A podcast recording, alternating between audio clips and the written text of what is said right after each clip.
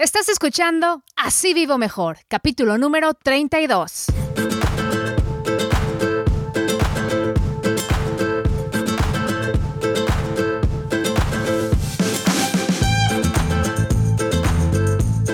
¿Qué tal? ¿Cómo estás? Muchísimas gracias por acompañarme en otro episodio de Así Vivo Mejor podcast. Este es un programa dedicado a compartirte información práctica que nos ayude a administrar mejor nuestro dinero, a ahorrar y hacernos por fin a la idea de vivir sin deudas. ¿Por qué? Porque simplemente sin deudas se puede vivir mejor.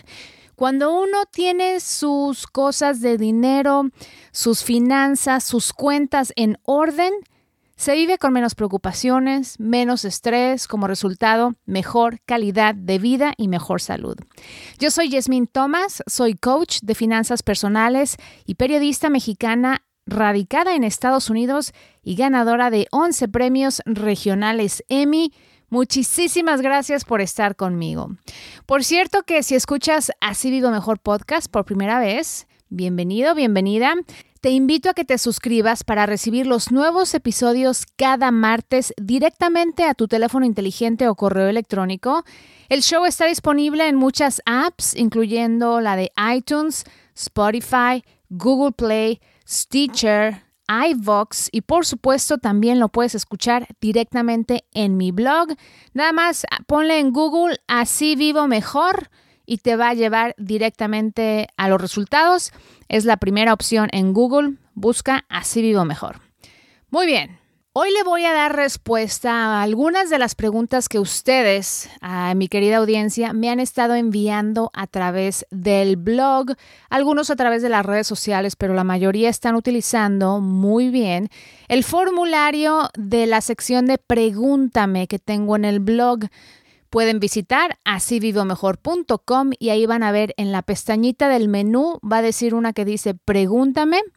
Ahí van a ver un formulario a través del cual ustedes me pueden mandar sus preguntas y con muchísimo gusto les vamos a dar respuesta aquí.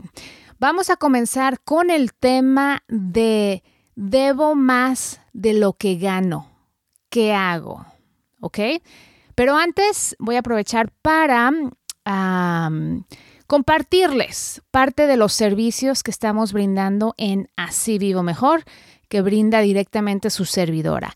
Si ustedes están endeudados, como es el tema de hoy, si de plano no saben por dónde comenzar a organizar su dinero y sus finanzas, si necesitan establecer un plan con su esposo, con su esposa, para que les rinda el dinero y poder hacer un plan a futuro, para poder pagar las colegiaturas de los niños, para poder llegar a edad del retiro y poder dejar de trabajar, para dejar de vivir de quincena en quincena.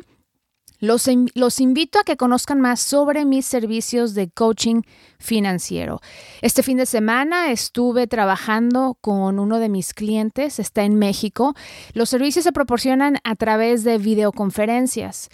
Y fue muy padre porque el objetivo de este cliente es comprar casa o comprarse su DEPA, comprarse algo que sea de él rentado por mucho tiempo y ya es tiempo de comprarse algo propio. Y entonces estamos trabajando en un plan para que ese sueño sea realizable. Y cada caso es diferente, las consultas son personalizadas, son confidenciales, ah, la información que ustedes me comparten se queda simplemente entre ustedes y su servidora. Y se trata de establecer objetivos que sean importantes para ustedes y un plan sustentable para lograrlos. Hay sesiones ah, individuales de, una sola sesión, hay sesiones que pueden ser múltiples y para conocer más sobre los paquetes puedes visitar asivivomejor.com diagonal servicios. Si estás pensándolo en serio y tienes algunas dudas, quieres aclararte eh, tus ideas, Puedes mandarme el formulario que hay en la sección de servicios para solicitar una consulta gratuita de 15 minutos en la que te puedo ayudar a resolver las dudas y también para ver si este es un servicio eh, que es apropiado, que, que es lo indicado para lo que tú necesitas en este punto de tu camino hacia la libertad financiera y hacia, hacia la paz financiera. Muy bien, nos vamos entonces con las preguntas de la audiencia. Nelsie me contactó y me dice, mira, mi problema es que debo más de lo que gano. Además, soy aval de mi hija, quien ha rebasado sus límites de deudas y debe más de dos mil pesos.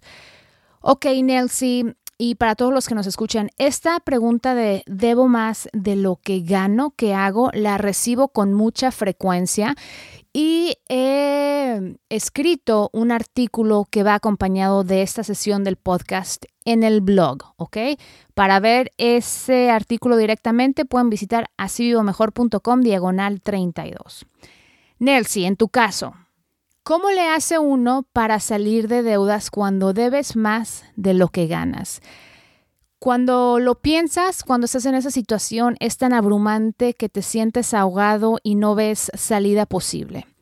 Si hay una salida, no es fácil. me imagino que si estás en esta situación ahora es después de meses o años de continuar endeudándote. Y te voy a pedir que hagas lo siguiente. Primero, respira profundo, tranquilízate. Tu bienestar es número uno, es la prioridad. ¿Por qué? Porque no puedes avanzar en el pago de deudas si tú estás viviendo en un, en un estado continuo de ansiedad, miedo y estás preocupada todo el tiempo porque no puedes pagar tus deudas.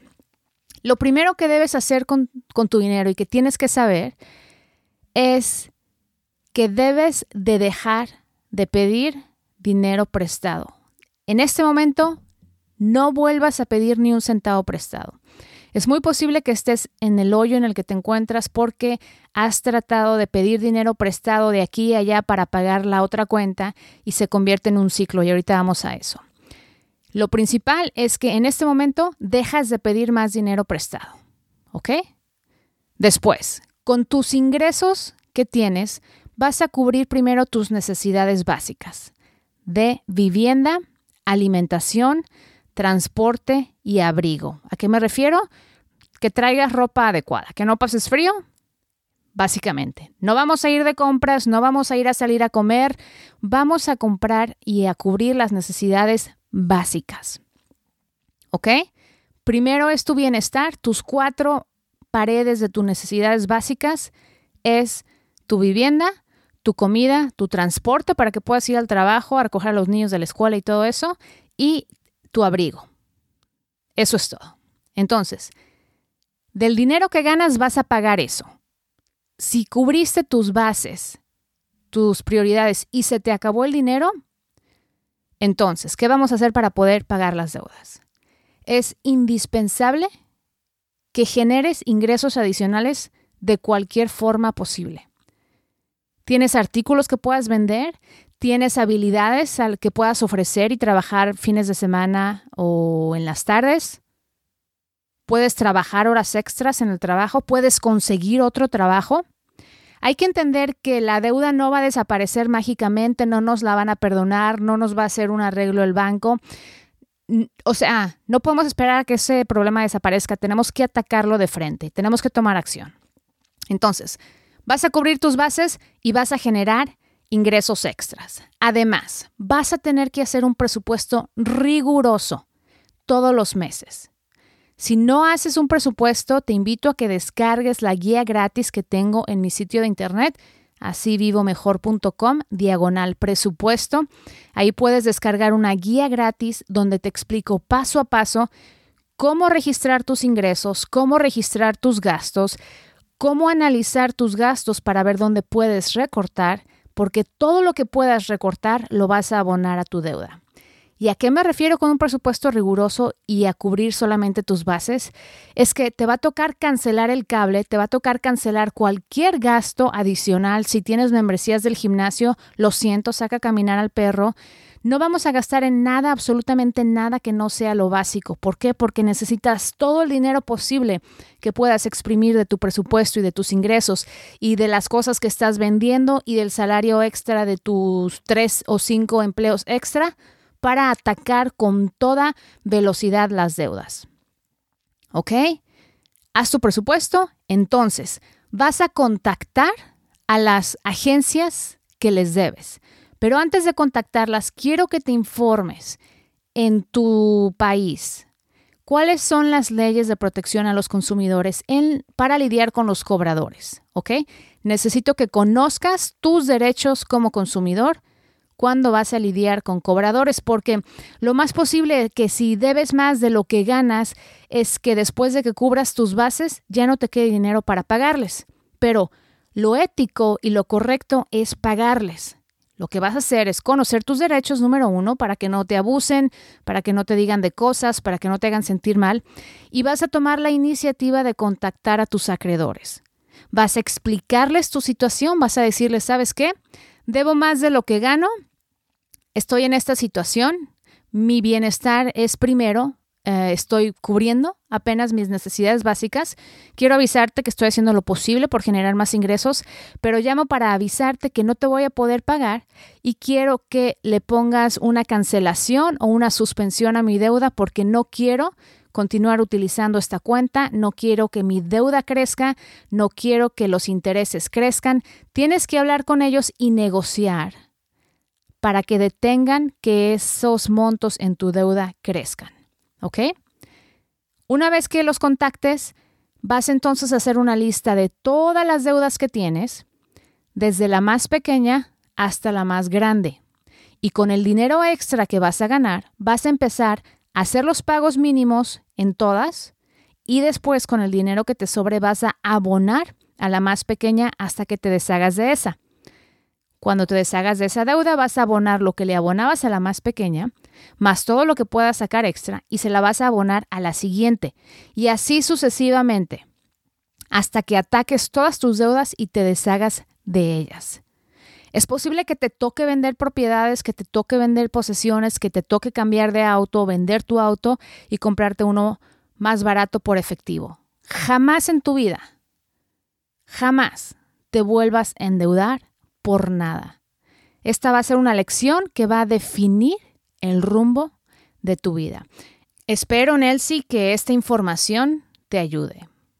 Vamos ahora con Gustavo. Gustavo dice, hola Yasmín, el podcast es de muy buena calidad, particularmente el último episodio me gustó bastante. Se refiere al episodio 31. Todos los podcasters de finanzas regularmente tienden a hablar de los mismos temas, reducir deuda, evitar créditos, seguros de retiro y médicos, en resumen, buenos hábitos financieros.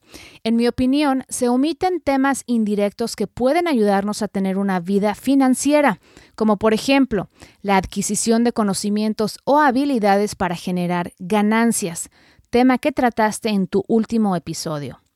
Tópicos como la alimentación, buenos hábitos de salud, mejoras en la casa, remodelaciones, bricolaje o frugalismo se tocan en pocas ocasiones. Sigue así y trae más invitados que nos hablen de temas distintos. Si son podcasters, mejor. Muy bien, ¿sabes qué, Gustavo? Y le comentaba porque si ustedes, ah, es importante que sepan, si me mandas un email, te lo voy a contestar. Esa es mi promesa. A veces los contesto inmediatamente, a veces los contesto en un periodo de 24 horas. Si por alguna razón me mandaste un mensaje, un email, y no te lo contesté, envíamelo otra vez porque lo más probable es que no lo haya recibido. Mi correo es arroba Y-E-Z-M-I-N es mi nombre, ¿ok? Y sabes qué? Le comentaba a Gustavo que me da mucho gusto que me, que me escribiera eso porque la visión que yo tengo para sí o mejor, que en otras ocasiones lo, lo he comentado, es, es grande. Pero empiezo con el tema de las finanzas personales, pero a mí en realidad lo que me interesa es no solamente hablar de dinero, sino de un tema holístico de bienestar personal, familiar. Ah, como comunidad también. Entonces, hablar de cosas que contribuyen a nuestra salud, crecimiento personal, crecimiento profesional, y todos son esos temas que en cierto momento van a ser parte de la plataforma de Así Vivo Mejor. Pero se empieza paso a pasito. Me da mucho gusto saber que Gustavo eh, me está recomendando temas que ya había yo considerado y que son parte de la visión para el crecimiento del contenido de Así Vivo Mejor. Así es que, Gustavo, te agradezco muchísimo. Muy bien. Lilian dice, Hola Yasmín, te quiero felicitar por tu programa. Me ha ayudado mucho en cuanto a organización de mi dinero, el cual recibo cada mes.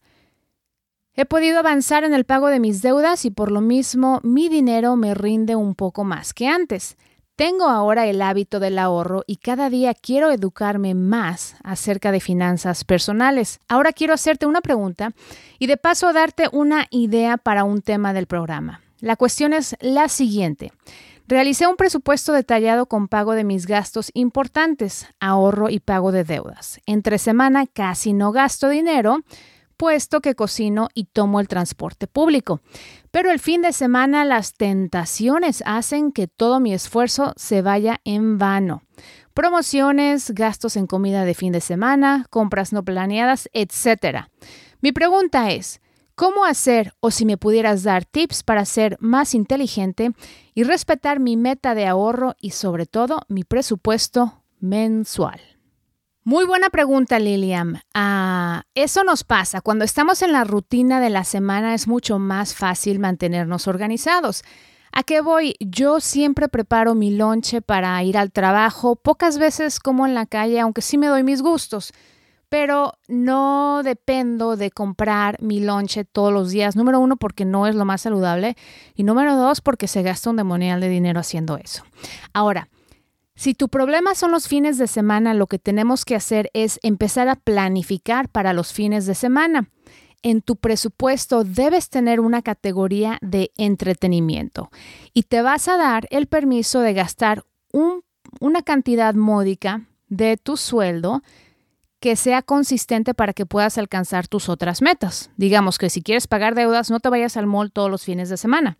Entonces, destina en tu presupuesto una cantidad para que tengas permiso de gastarla cada fin de semana. Pero vas a tener que ser muy estricta. ¿A qué voy? Que si hay promociones y solamente tienes, digamos, 500 pesos al mes para gastar en ir de compras, pues o vas un fin de semana y nada más te gastas los 500 o mejor no vas al mall. Uno tiene que retirarse de las situaciones donde tenemos la debilidad de comprar. Entonces, si vas al mall por entretenimiento o al centro comercial por entretenimiento o por dar la vuelta, mejor no vayas, evita las tentaciones. Si tu problema es que sales a comer y gastas mucho dinero, ¿sabes qué? Empieza a programar tus fines de semana. Dile a tus amistades, oigan, ¿qué les parece si nos juntamos tal día del fin de semana o tal sábado? Y ahorra tu dinero para ese fin de semana. Los otros fines de semana, porque ahorita estamos haciendo los sacrificios para salir de deudas, te va a tocar limitarte en tus gastos. Es muy importante que cambiemos nuestros hábitos si en realidad queremos salir de deudas, porque para poder salir de deudas tenemos que bajarle al ritmo de vida que nos llevó a endeudarnos. Y nos endeudamos simple y sencillamente porque no teníamos en ese dinero, en ese momento, el dinero en efectivo para comprar o pagar lo que queríamos. Y se nos hace fácil agarrar la tarjeta de crédito para comprarlo. Entonces, la clave en tu caso va a ser programarte. Date permiso para gastar el fin de semana y trate de adoptar los buenos hábitos que tienes durante la semana y además evita las tentaciones.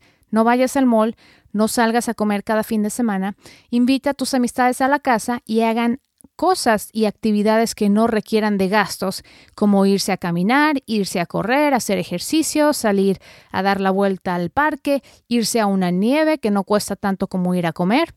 ¿Ok? Cambia tus hábitos para que seas consistente y puedas entonces lograr tus objetivos. Muchísimas gracias, Lilian, por tu pregunta. Mercedes me dice, ¿Cómo puedo llegar a fin de mes con hipoteca de casa, de coche, etcétera? Sacas dinero y dices, a ver si llego hasta fin de mes, pero siempre hay algo que no esperas. Así que estoy harta con que tienes que cambiar el aceite del coche, gasolina y tabaco de ellos, padres e hijos. Padre e hijo. Ok, Mercedes. Puedo leer aquí entre líneas que estás en una situación en la que estás a punto de tirar la toalla y quiero que te des una oportunidad de no hacerlo. ¿Por qué? Porque la situación no va a mejorar si lo das todo por perdido. Te puedo apostar casi que te puedo apostar que no haces un presupuesto de gastos cada mes. ¿Por qué lo sé? Porque hay cosas como el cambio de aceite del coche y de la gasolina que uno tiene que tener programado en su presupuesto. ¿Por qué? Porque sabemos que para que tu carro funcione óptimamente, recomiendan que hagas el cambio de aceite aproximadamente cada tres meses o cada tres mil millas, más o menos. La gasolina ya sabemos, yo sé que a mí el tanque de gasolina me dura unos 10 días. Ya sabemos por qué, porque generalmente tenemos los mismos recorridos. Entonces, para esos gastos tienes que tener destinada una cantidad cada mes. Yo te invito a que descargues la guía para hacer el presupuesto, asívivomejor.com diagonal presupuesto, y que empieces a notar el dinero que ganas, el dinero que gastas y todos los gastos que tienes programados a hacer. El cable, el teléfono, el agua, la comida. Hay 90% de nuestros gastos son los mismos mes tras mes. La cantidad puede variar un poquito, pero en realidad de cajón vamos a pagar la luz, vamos a pagar el gas, vamos a pagar el agua, vamos a pagar la gasolina. Un mes, otro mes, otro mes va a pasar y luego se nos va a ponchar la llanta. Entonces, de cajón tenemos que tener un fondo para reparaciones del automóvil, reparaciones de la casa, colegiaturas de los niños. Por eso es importante que te sientes y hagas tu presupuesto súper detallado. Ahora, en el caso del tabaco de ellos, padres e hijos, Aquí necesitan ustedes tener una conversación sobre su salud y sus finanzas.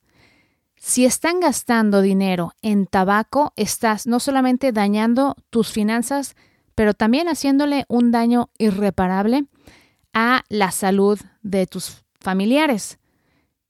Y paréntesis, pero ya sabes cuántas cajetillas se gastan al mes. Esos son gastos que puedes programar. Ahora, el gasto del tabaco definitivamente yo no compraría ni un cigarro para nadie. Sería lo último que hiciera en mi vida.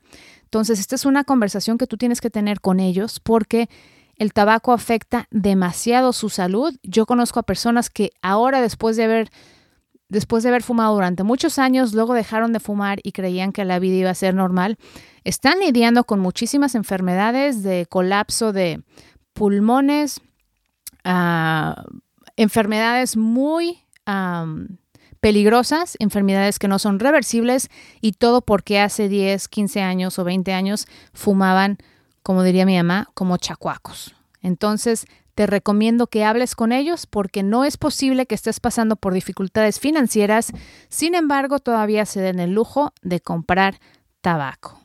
Y finalmente vamos a la pregunta de Tommy. Tommy me dice, he estado leyendo tus artículos sobre hábitos financieros y tengo una inquietud. ¿Qué opinas si una persona se compra un carro a crédito, no del último año, sino uno del 2011 aproximadamente, para usarlo para trabajar en Uber o Lyft? O sea, ¿esa deuda sí la ves viable? Porque tú sugieres comprar en cash, o sea, en efectivo. El detalle es que para ese tipo de trabajos, de Uber y de Lyft, piden vehículos de 2008 en adelante, lo que requeriría mucho dinero y mucha gente no lo posee, sobre todo latinos que tienen poco tiempo viviendo en Estados Unidos.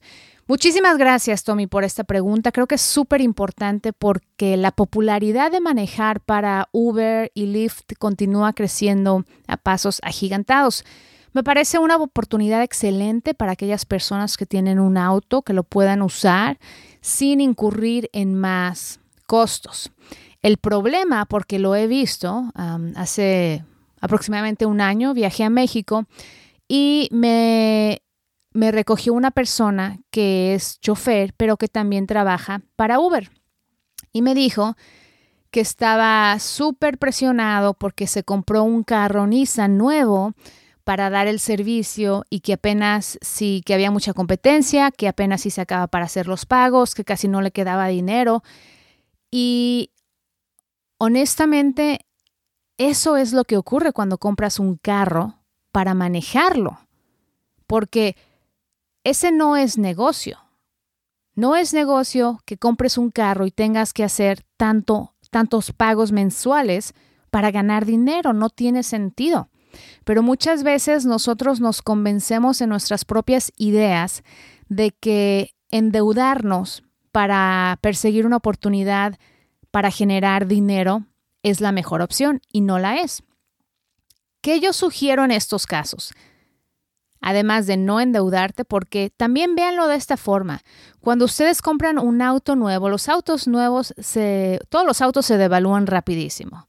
Pero un auto nuevo que está siendo financiado, ya no estás trabajando para ganar dinero, ahora estás trabajando para pagar el auto. Además, ese auto va a bajar de valor mucho más rápido porque le estás metiendo muchísimas millas o kilómetros más de lo que una persona manejaría un auto normal. Además, tienes el costo de la gasolina y tienes el costo del mantenimiento de ese auto. O sea que es un proyecto carísimo querer comprar un auto para manejar para Uber o para cualquier compañía. No se lo recomiendo a nadie. Si tú tienes un auto que califica que es del 2008 o más nuevo y califica para manejar para Uber, adelante. Si no lo tienes, lo que yo te recomiendo es que el carro que tienes ahora lo vendas para poder comprar uno que sí califique. Si no tienes suficiente, si no te genera suficiente dinero ese carro, entonces ponte a trabajar por otro lado y ahorra suficiente dinero para que subas de nivel de auto apenas para cumplir con los requisitos de Uber. ¿Ok? Si necesitas manejar un 2008, búscate un auto 2008 bueno, bonito, barato. Generalmente los autos Honda duran mucho, los Nissan son muy buenos. En realidad ya los autos los, los hacen para que duren por mucho tiempo. La gente se cree estos mitos de que hay que cambiar de auto cada dos años porque no duran. No es cierto. Los autos están ya fabricados con demasiada especialidad y están hechos para durar. Yo tenía un neón, seguramente algunos de ustedes han escuchado mi historia en el capítulo número 11. Yo manejé un neón del 2005 durante 10 años. Todo el mundo me decía que esos autos eran desechables, que no me iba a durar. Lo vendí a los 10 o 11 años, después de haberle puesto que eran más de 100 mil millas, me parece, 100 mil millas. Lo que tuve que hacer en 10 años, darle su mantenimiento de cambio de aceite. Le cambié, yo creo, llantas en alguna ocasión y también le cambié los frenos. Fue todo. Jamás tuve ningún problema mayor, jamás me dejó tirada. Ese carrito me movió para arriba y para abajo durante 10 años, más, 11 años. ¿Y qué hice? Que en ese tiempo ahorré mi dinero y me compré mi auto nuevo con efectivo, seminuevo. Para mí es nuevo, porque para mí era casi nuevo después de manejar un auto de 10 años. Pero lo compré en efectivo y no le debo nada a nadie.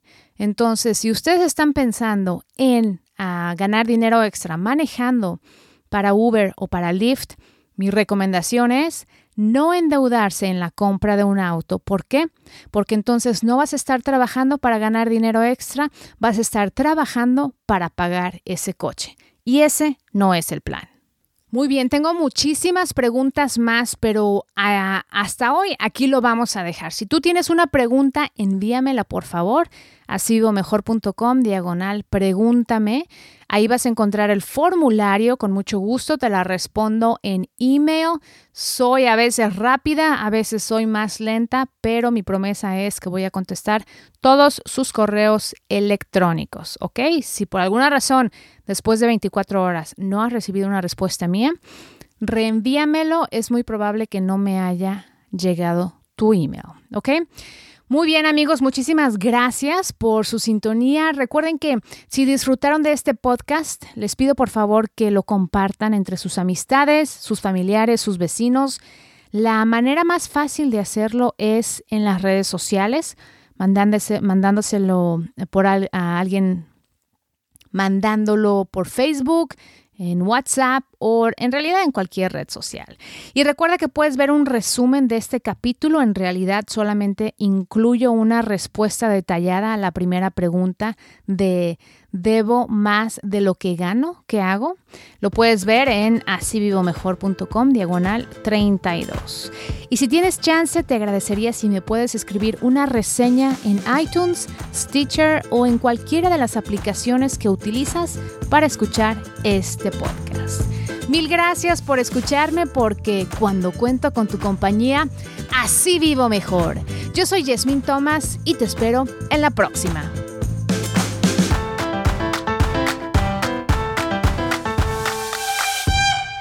Y acuérdate que si necesitas ayuda para salir de deudas, aprender a administrar tu dinero, ahorrar y establecer un plan para generar ingresos sin tener que trabajar toda la vida, te invito a que consideres mis servicios de coaching financiero. Te puedo ayudar a establecer un plan para que pagues tus deudas y le des un giro de 180 grados a tu vida.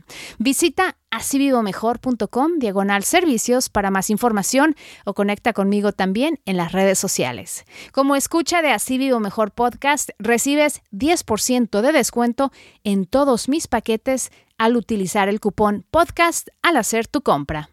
Adiós.